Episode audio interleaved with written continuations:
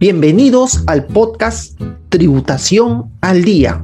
Este es un espacio de BIB Abogados y Contadores.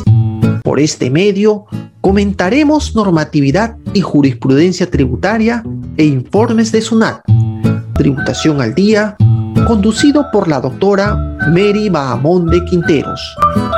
Hola amigos, ¿cómo están? Los saluda Mary Bahamonde, abogada especialista en tributación.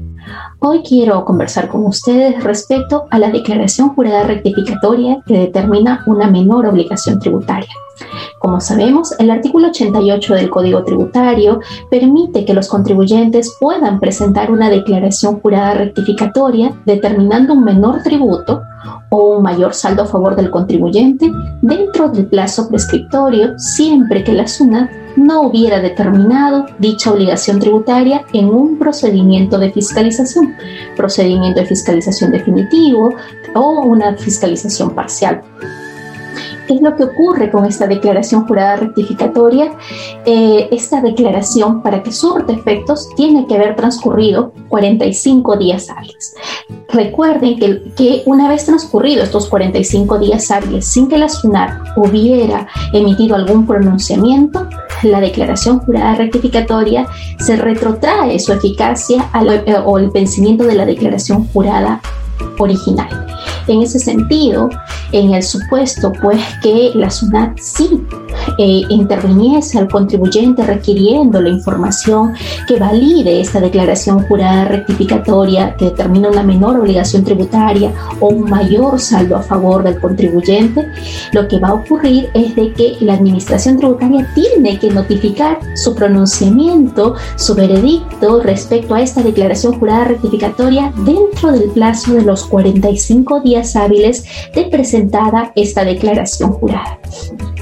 En el supuesto que SUNAT les notificase una orden de pago, pero esta orden de pago se sustenta en la declaración jurada original y no en la declaración jurada rectificatoria, corresponde que el contribuyente presente un recurso de reclamación alegando que existe una manifiesta improcedencia de la cobranza, pero además presentando documentación probatoria que acredite cómo es que se ha determinado la obligación tributaria en esta declaración jurada rectificatoria, es decir, cómo es que se disminuyó el tributo por pagar o cómo es que se determinó este mayor saldo a favor del contribuyente en el supuesto que la SUNAT pues hubiera notificado ya la orden de pago, además la resolución de ejecución coactiva, hubiera trabado medidas cautelares que procuren la cobranza de esta, de esta deuda, el contribuyente, además de presentar el recurso de reclamación,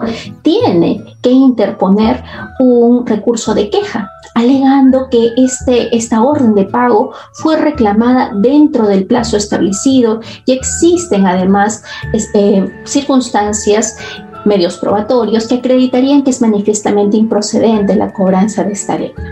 Si pese a que esto sucedió, el, la SUNAP pues trabó medidas cautelares y dio por cancelada la deuda o el propio contribuyente canceló esa deuda y la declaración jurada rectificatoria surte efectos en el transcurso de la reclamación.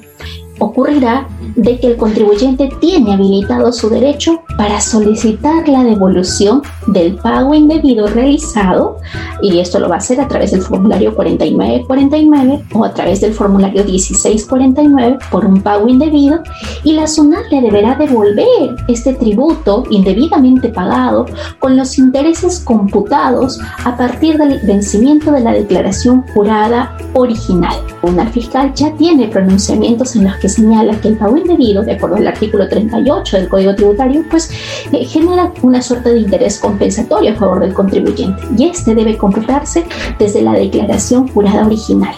¿En qué se sustenta esto? En que la eficacia de esta declaración se retrotrae al, al, vencimiento de la declaración jurada original y no es que recién la, la declaración rectificatoria que determina un menor tributo surte efectos o se contabiliza como presentada el día que transcurrió o que venció estos 45 días hábiles para que la administración tributaria se pronuncie.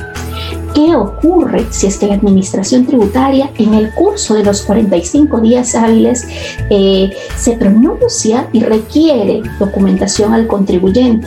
El contribuyente presentará esta documentación y la administración tributaria no es dentro de un procedimiento de fiscalización, sino un procedimiento de verificación, validará si es que esta documentación en verdad sustenta la declaración jurada rectificatoria. Si es que no sustentase la declaración jurada rectificatoria, la SUNAT emitirá una resolución desconociendo esta declaración jurada rectificatoria. En el supuesto que el contribuyente no presente documentación, también se desconocerá esta declaración jurada rectificatoria. Claro está que el contribuyente puede hacer valer su derecho de impugnar esta, esta resolución emitida por la Administración Tributaria.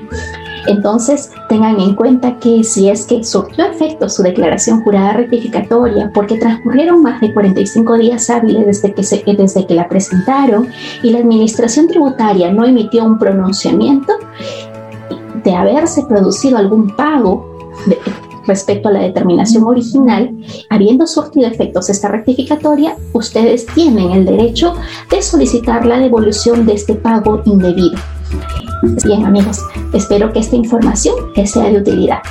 Recuerden que si necesitan asesoría tributaria contable, pueden contar con nuestros servicios verificando cuáles son nuestros servicios empresariales en nuestro WhatsApp empresarial 984 387 333. Quedamos a su disposición.